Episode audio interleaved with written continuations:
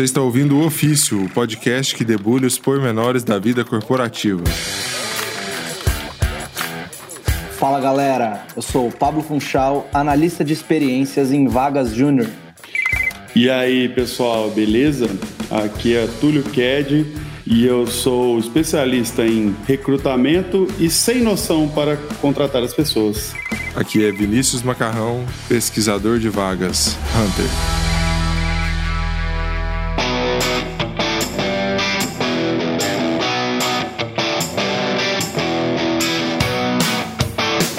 Então, galera, vamos falar aí de um tema que acho que também tem episódio infinito aí, né? Recrutamento, seleção, entrevistas, é sempre uma coisa polêmica, engraçada, triste, tem de tudo aí nesse bolo, né? Do, do mundo da, da seleção, né? É, acho que uma das coisas que chama atenção de cara, assim, é, é o impacto que isso tem na vida das pessoas e às vezes não é levado em consideração de ser tão sério assim, né?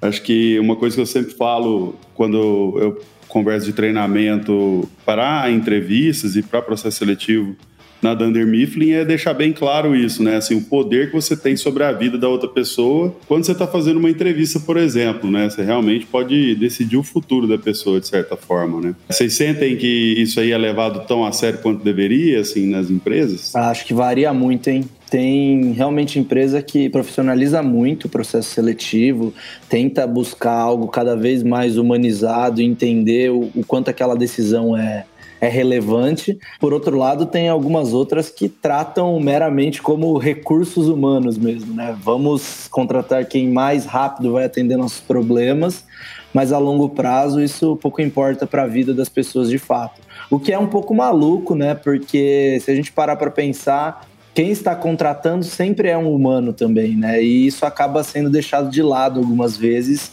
pensando em prol muito mais da companhia, da corporação, do que de fato do caráter humano que o próprio recrutador deveria ter, na minha opinião. É, eu acho que como tudo que a gente fala aqui no ofício, sempre varia de empresa para empresa, de segmento para segmento, até de porte de empresa para porte de empresa, né? É, mas eu queria também perguntar para vocês qual foi a primeira entrevista de emprego que cada um de vocês fizeram. É, eu posso começar respondendo por mim aqui. A minha primeira entrevista de emprego, cara, foi logo no primeiro semestre de faculdade, que na, na, na, minha cidade tem, um, tem algumas empresas grandes no setor de, de call center e tal. E aí eles essa, essa turma contrata gente, né, abaciada, né? Vamos lá, vamos pegar. a gente precisa contratar 200 pessoas de uma vez. Para contratar 200 pessoas, pensa quantas pessoas que eles não, não, entrevistam, né? E 200 pessoas praticamente a mesma função, né? É uma coisa louca. Então, minha entrevista de emprego foi ridículo. Eu nem sabia o que eu estava fazendo lá. Eu acho que mais culpa minha do que da empresa. Mas porque eu nem sabia o que eu estava fazendo lá. Eu estava totalmente na onda. Vi um anúncio lá na faculdade da turma, sei lá, tinha 40 pessoas, 20 da turma queriam ir lá fazer a entrevista e não tinha nada a ver com o curso, era, só para realmente a galera fazer um teste de ter uma primeira entrevista de emprego ou talvez até de fato ter um emprego e, e poder pagar a própria cachaça, né, no começo da faculdade, enfim. Cara, foi uma entrevista assim que eu literalmente eu não, não sei o que eu tava fazendo lá e naturalmente não passei, né? O que hoje eu olhando para trás, agradeço que isso não tenha influenciado na minha autoestima, porque é, era uma vaga assim que sei lá, qualquer pessoa passava, entendeu? E tipo. Nossa, eu, cara, como você foi reprovado processo, cara. cara, é como eu tô falando, é, e não, acho que não fui só eu o reprovado. Da minha turma, por exemplo, ninguém, ninguém entrou. Acho que eles entenderam, pô, essa galera aqui só tá querendo vir aqui pra saber como é que faz uma entrevista de emprego pela primeira vez na vida. É, o que faz sentido é que, na verdade, nas vagas de emprego, a maioria das pessoas reprovam, né? Não são aprovadas.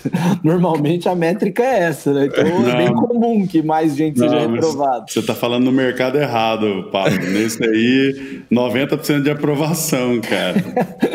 que mercado que é esse? É, tem bastante é. gente desempregada, a gente precisa direcionar a galera para ir. Call center, cara. É isso aí, velho. Não, de fato, tem muita vaga ainda, incrivelmente continua crescendo mesmo com essa questão de muita automação do processo. Né? Muita gente ainda gosta de conversar com humanos, então ainda realmente tem muita vaga.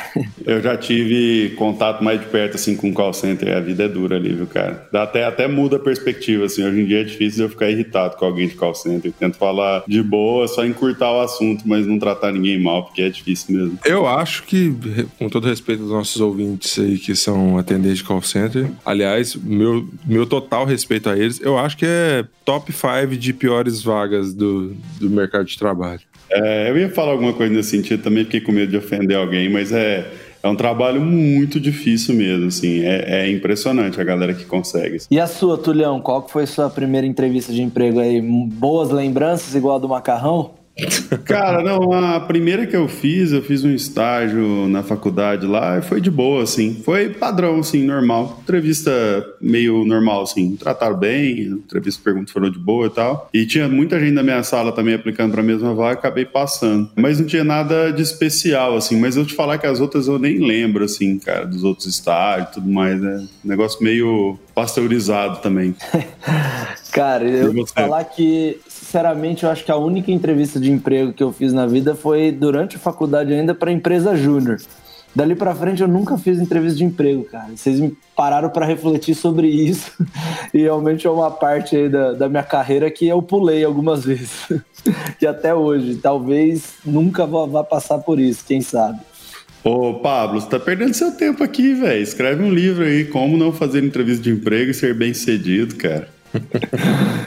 é só você passar a vida inteira criando seu próprio negócio, né, Tulhão? Aí é fácil, velho.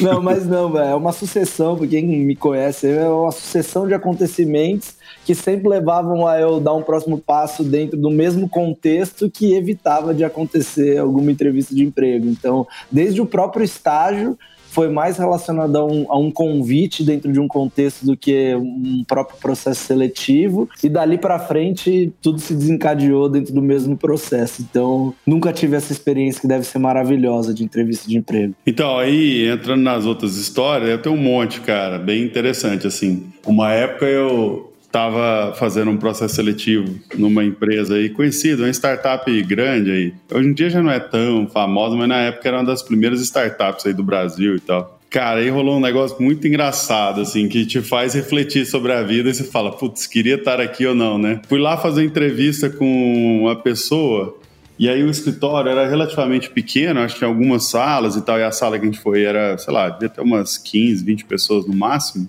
Cara, eu entrei no, no escritório, assim, velho, um cheiro de bosta, cara. Tinha um banheiro no meio da parada. E, e, o, e, alguém tinha recém usado aquele negócio, tinha um cheiro inacreditável. E aí eu fiquei pensando muito no recrutador, sabe? Tipo assim, eu fiquei me, me perguntando muito se ele ia virar pra trás e falar assim: pô, só pra te falar, não é sempre assim.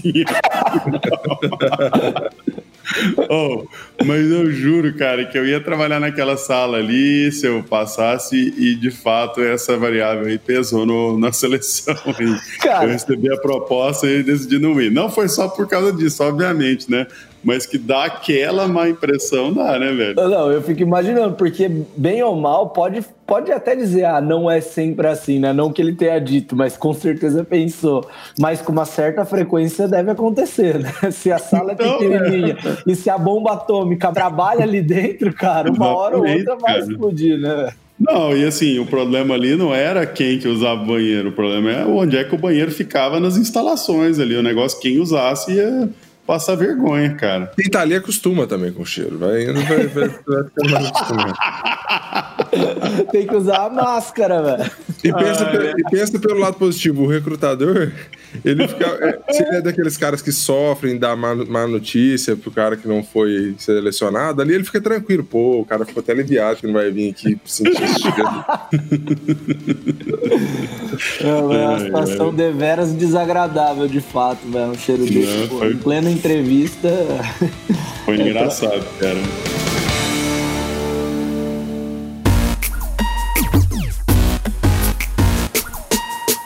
Teve uma outra história engraçada lá na Dunder Mifflin. Nossa, essa eu fiquei com muita dó do cara. Fiquei pensando assim, eu nem lembro o que, que foi o destino dele, assim. Tinha uma cozinha que ficava, na verdade, um dos nossos escritórios tinha uma cozinha que dava acesso, tinha que entrar pela cozinha para chegar nos o que era um quarto, né, porque era uma casa. É, que era onde era a sala de reunião. Aí na passagem da cozinha tinha uma, uma mesa de vidro, o cara deu tipo uma esbarrada de leve, assim, cara, não foi nada demais. Ele bateu na mesa, a mesa espatifou, cara. Nossa. Antes dele começar a entrevista, o cara quebrou, assim, picotou a mesa, cara. eu fiquei com muita dó do cara. Eu quase falei pra ele, oh, faz entrevista outro dia, cara. De hoje aí não vai rolar pra você, cara. Você tá nervoso, né? Assim, é, é, eu não queria estar na pele dele de forma nenhuma, mas assim, eu, eu acho que o cara é, é, é, isso não influencia de fato, a não ser que ele vai fazer uma entrevista para garçom, isso não influencia de fato. No... Oh, mas lógico que influencia, cara. O cara vai ficar muito nervoso na entrevista. Não, mas é lógico, não, cara. Pelo amor de quebrou a coluna da empresa que ele quer trabalhar, cara. Com certeza. Eu tô falando, é, o problema acaba ficando mais na cabeça dele do que do recrutador. É isso que eu tô dizendo. Isso é óbvio, mas o que pesa é como que o cara se sente, né, velho? Que essa parada que é o difícil de resolver. Ele vai ficar pensando naquela mesa de vida o tempo inteiro. Eu tenho certeza que no final da entrevista ele pediu desculpa de novo, se ofereceu para pagar inteiro, ou algo cara. do tipo. Então, perde a chance dele, dele realmente conseguir conversar na entrevista. Ou, por outro lado, agora eu tô refletindo, faz com que ele seja mais natural na entrevista, né? Então, às vezes é uma experiência da pessoa tirar aquela máscara que criou para responder tudo dentro de um roteirozinho e realmente se revelar, né? Pode ter sido uma oportunidade boa para o cara conseguir a vaga sendo mais transparente. Né? É. Oh, mas a outra coisa é, eu, eu acho que ele não passou, eu tô tentando lembrar aqui, mas eu acho que depois eu perguntei pro entrevistador assim, e aí, mas ele foi bem, né? Tá querendo que o cara tivesse passado, né? Pra não ficar com essa imagem. Eu acho que ele não passou e ele vai sempre pensar, pô, eu quebrei a mesa mesa, né? Não, não ia passar mesmo, assim, nunca. Não tinha nada a ver, né? O cara deve ter ido mal no processo, mas nunca vai acreditar que foi por isso. Mas você mandou a fatura da mesa de vidro pra ele ou não, Túlio? Imagina, coitado. Eu saquei o seu sadismo aí. Você queria que o cara fosse contratado só pra ser a zoeira eterna em cima desse cara pro resto da vida, né? Ah, isso aí eu quebrou a mesa justo na entrevista e tal. Cara, eu até faria isso, com certeza, mas já tem muita história que eu faço isso lá na Dunder Mifflin. A gente mantém um ambiente saudável saudável nesse sentido. Entendi. Gente, vocês já fizeram testes psicotécnicos malucos para entrar em, em, algum, em alguma empresa? Vocês falaram que não fizeram. Desculpa, vocês são os, os gênios aí, não, nunca fizeram entrevista de emprego. Existem alguns testes, testes psicotécnicos de perfil e tal, que você vai responder um monte de perguntas e você não sabe é, muito. Você não consegue muito entender o sentido daquilo ou você vai fazer um risquinho no papel e quantos risquinhos você consegue colocar em uma linha reta, enfim. Acho que isso tem muitas modas que vão passando também, né? Eu, eu, eu fiz muitos, bem no, como, como deu exemplo, bem no começo da faculdade, eu acho que eu fiz mais desses testes, é, era mais é, comum ter esse tipo de teste que avaliava sua capacidade de coordenação motora, mas ao mesmo tempo parecia que você estava preenchendo um caderno de caligrafia, enfim, é uma coisa meio, meio esquisita. E aí eu trabalhei numa empresa, e esse mais recente, eles levavam um teste lá muito a sério, assim, mas muito a sério mesmo. Eu fico me perguntando é, o quanto isso é importante em outras empresas, porque lá é, é, era assim, não, esse, no final do teste você ganhava uma classificação. Ah, eu sou é, guardião arqueiro, sei lá, era um nome bem bizarro, assim. E aí, o, o, cara que era contratado novo era o, o, guerreiro medieval, entendeu? Assim, eu tô exagerando um pouco, não era tão, tão lúdico assim os nomes, mas era uma coisa nesse sentido. Agora você imagina, é, o cara que é contratado fala: ih, esse cara aí não sei se vai dar certo. Ah, por que, que não vai dar certo? Não, porque ele não é guardião arqueiro, ele é. Sabe? Era uma coisa bem assim. Isso ficava, ficava uma pecha na pessoa, porque vazava a informação de qual era o perfil que o cara tinha Sério, cara? Vazava É, vazava sim. É porque, é porque era uma empresa não tão grande. Então acabava que vazava essa informação. E, e eu sei de casos de gente que foi demitida da empresa depois que ela já estava lá trabalhando há não sei quanto tempo, aí eles chegaram a implantar esse teste, esse perfil. A, a menina fez um, um, um, teste, ela encaixou num perfil lá, ela foi chamada na salinha e falou assim: oh, deixa eu falar, você foi chamada aqui, assim, a pessoa já estava dois anos na empresa, entendeu? Ela já, você não precisava de um teste para conhecer o perfil dela, ela já existia, né? a pessoa tá ali, ela tem uma atividade, ela tem funções, ela tem todos os problemas e, e qualidades que ela, que ela tinha, já era suficiente para você conhecer, né? E os caras demitiram ela baseado no, no, no, no, teste que ela fez, o qual perfil que ela, que ela se encaixou depois que ela já trabalhava na empresa. O Macarrão, eu vou te falar, velho, eu já ouvi muita história bizarra de empresa. Essa tá nas top 3, cara. Como, velho? Não faz nenhum sentido. A pessoa tá ali trabalhando, você dá um teste psicológico e você, tipo, descobrir que você, na verdade, é uma psicopata.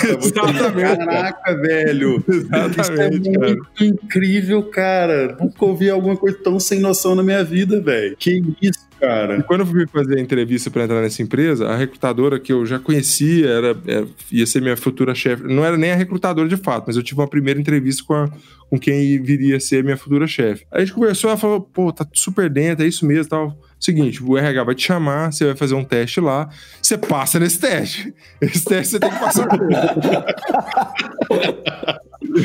Se vira, você tem que passar nesse teste, porque, tipo, realmente é muito levado a sério, entendeu?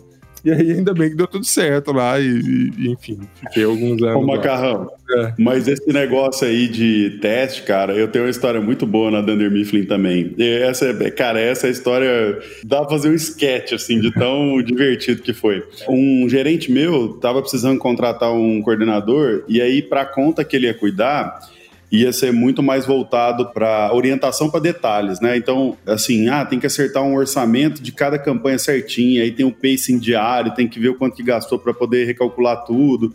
Tipo assim, a gente já tinha passado por algumas experiências com esse cliente e tudo demandava, assim, muito é, cuidado, assim, com coisas pequenininhas e tudo mais. Aí ele falou, ah, eu tenho duas pessoas aqui no time para colocar, era analista, na verdade, falei, coordenador, mas tá errado. Aí eu não sei quem que eu coloco, assim, né? Aí foi muito doido, porque eu me senti, putz, olha, vou usar alguma coisa que eu aprendi de teoria na vida e, e, e aqui é a aplicação perfeita. Aí eu falei para ele de um teste que chama Belbin, esse negócio, acho que deve ter feito sucesso mais antigamente, na época da, da IESEC, quando eu trabalhei lá, que me falaram dessa parada e tal. Tinha um cara do meu time que gostava.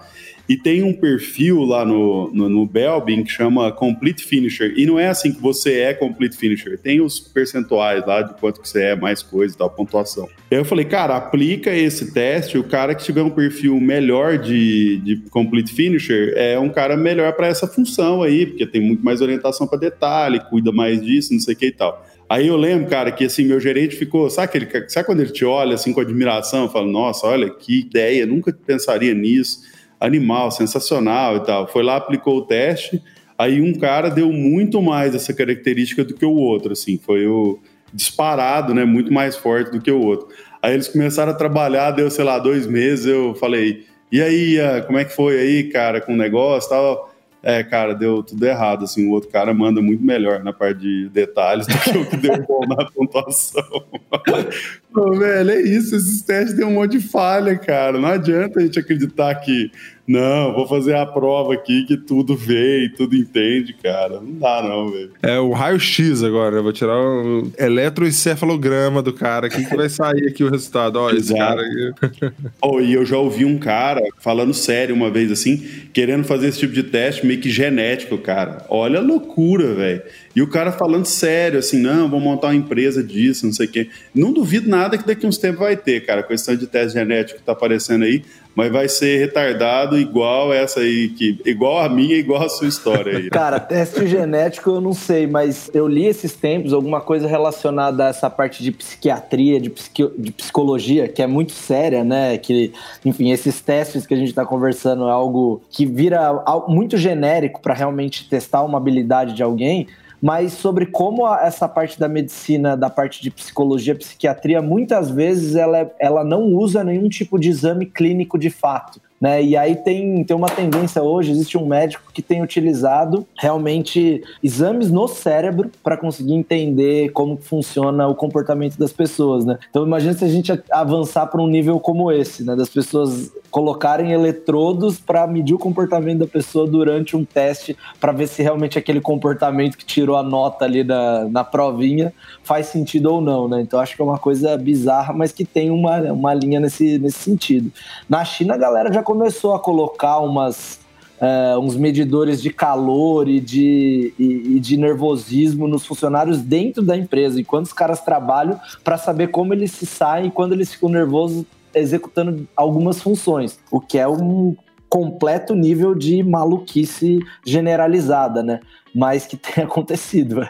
Eu não sei o que vai ser do futuro se isso, essa, essa moda pegar, né? O dia que isso aí ficar mainstream, a gente vai se diferenciar por não usar eletrodos. Na Dunder Mifflin não usando eletrodos.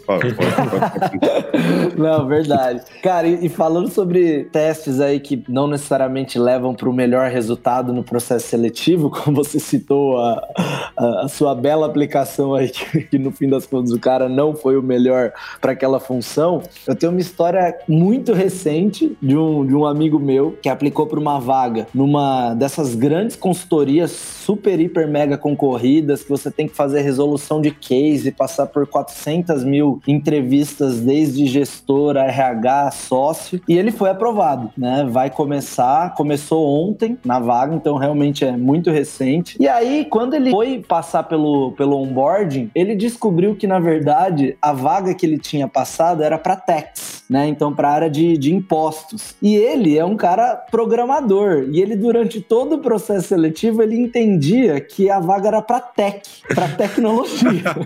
cara, então, cara, é ele fez um cara. processo seletivo inteiro. Não. Foi entrevistado por, por gestor, por sócio. E quando ele estava contando a história pra gente, para falar, ó, onde deve ter tido esse, esse problema de comunicação, ele falou assim: eu até achava estranho, porque o cara sempre falava: não, você vai ter um diferencial porque você trabalha com Python, você gosta de programar, como se assim, como um diferencial. é óbvio você trabalhar. Você pode fazer seu trabalho, né? Seu diferencial. Mas não, porque a expectativa do cara é: ele já é um gênio na parte de, de text, ele já é um gênio na parte de imposto, e ainda programa, ele vai automatizar tudo aqui na nossa empresa. Ô, Pablo, eu tenho certeza que no currículo dele o inglês estava intermediário. no mínimo, né, que a gente disseram.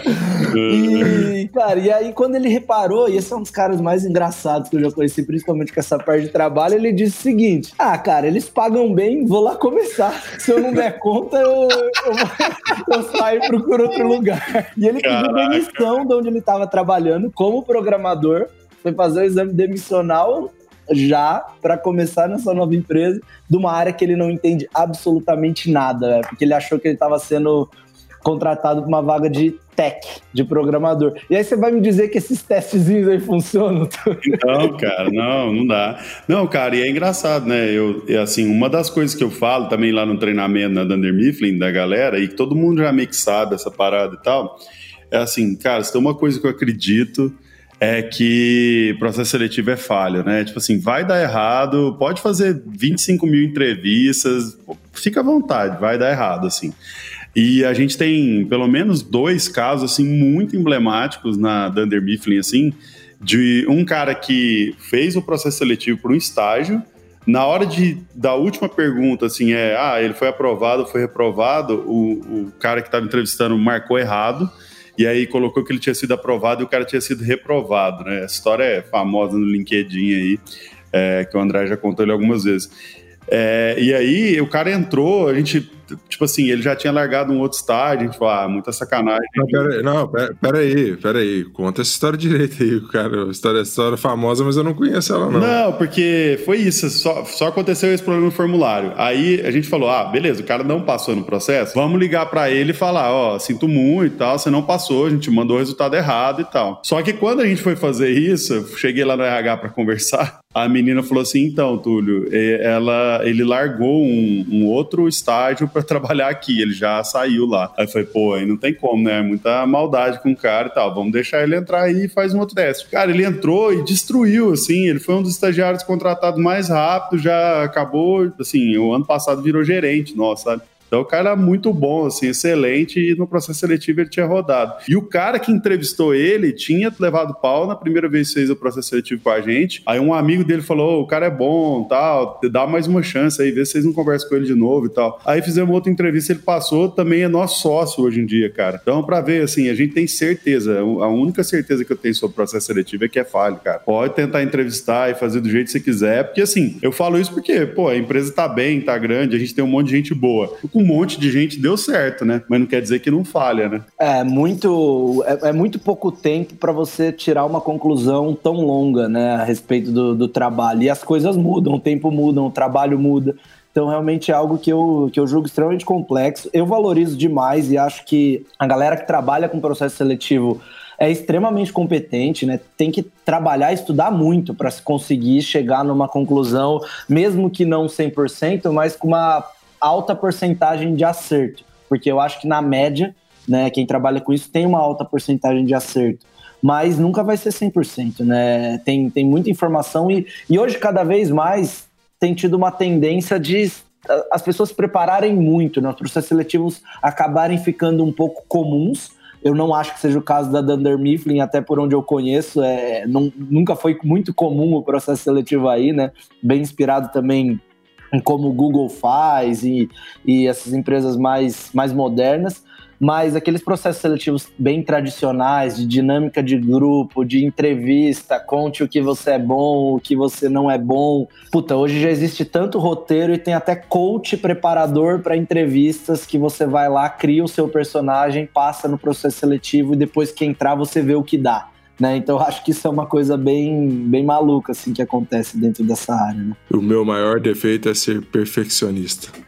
Nossa. Oh, não, mas isso aí Cara, um macarrão, mas sabe que desse negócio, cara, eu passei por uma muito doida também, cara. Essa foi bem legal, assim.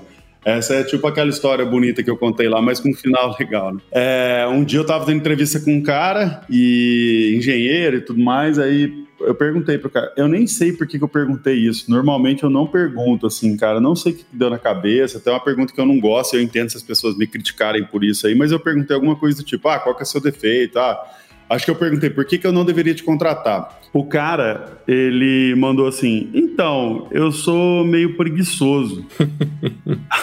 Sério, cara, ele mandou essa na entrevista, né? Aí eu, é, é, assim, tem coisa assim que eu tenho um pouco de preguiça de fazer e tal, não sei o quê. Aí, velho, aí eu lembrei da frase do Bill Gates, que eu tinha, ouvido, eu tinha ouvido isso numa outra palestra. Não conhecia pelo Bill Gates, né?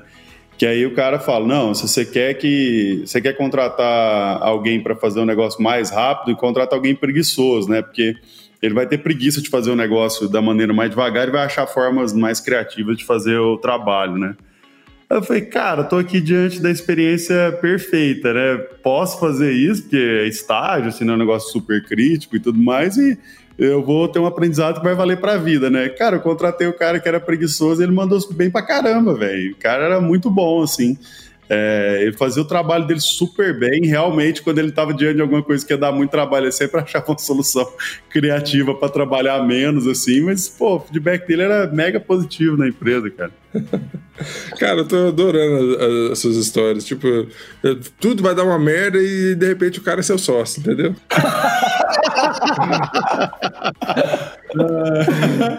Cara, não, a gente tá falando das exceções, né? Tem um monte de gente que seguiu a regra, fez boas entrevistas, depois passou, fez um bom trabalho. Não é, não falou que era preguiçoso, às vezes era, às vezes não era, né? Mas sabe. Contra... Pô, cara, você sabe quando você. Te contratei um cara preguiçoso e que me foi muito mal educado. E esse cara era Albert Einstein.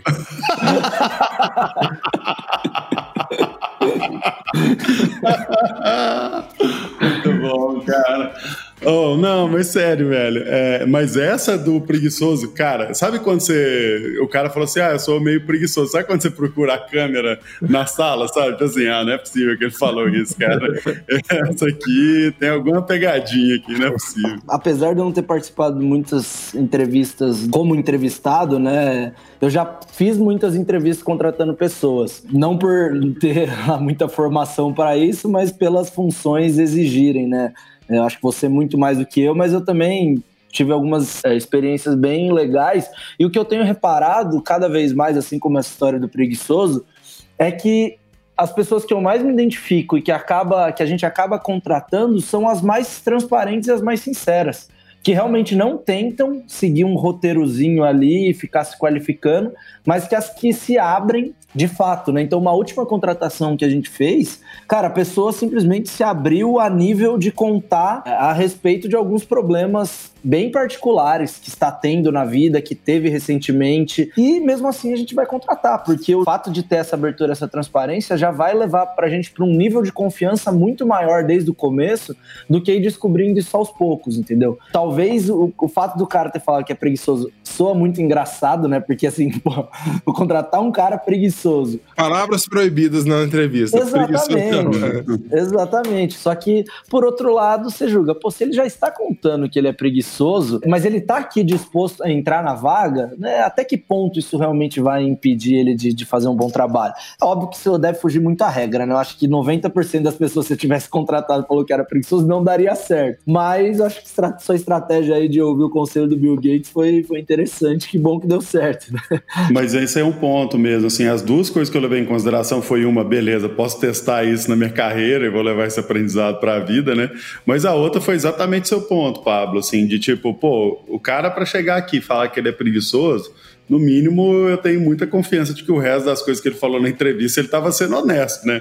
Naquele podia, né, dar mais, veja bem, falar que é perfeccionista, etc. É, ele já manda na lata, assim, então, tipo, eu fiquei bem confiante que o, as outras coisas estavam né, alinhadas.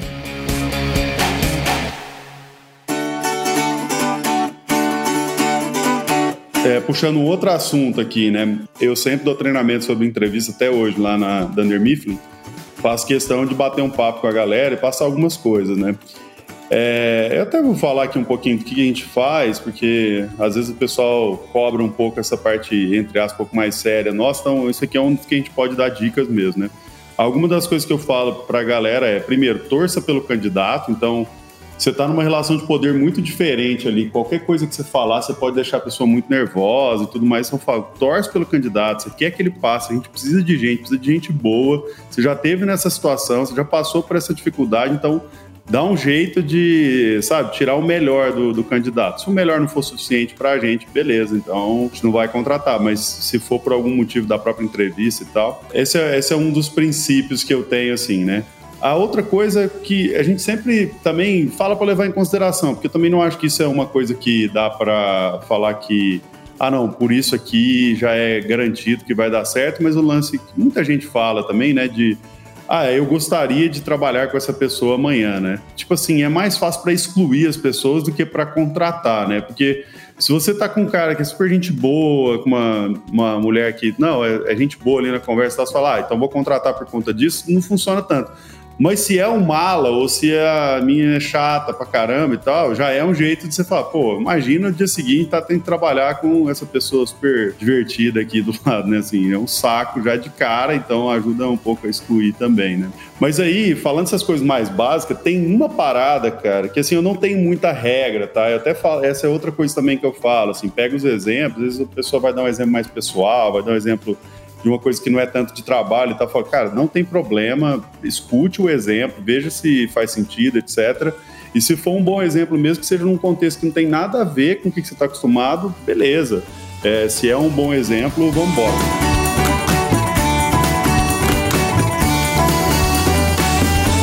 Bom, gente, é isso. A dica de ouro hoje é: você pode até falar que você é preguiçoso numa entrevista, desde que seja de coração. É, e de preferência não quebre a mesa do lugar que você gostaria de trabalhar. Ou quebre, porque você, você vai quebrar, você vai criar uma empatia com o seu recrutador, ele vai ficar com pena de você. Se a gente dá essa dica, o cara chega na entrevista dá uma bica na mesa. Né? Não, mas tem que parecer autêntico de coração. Beleza. Valeu, vamos, dar, vamos dar treinamento disso. Como quebrar mesa sendo autêntico de coração. Valeu, galera. Falou, Abraço. Abraço.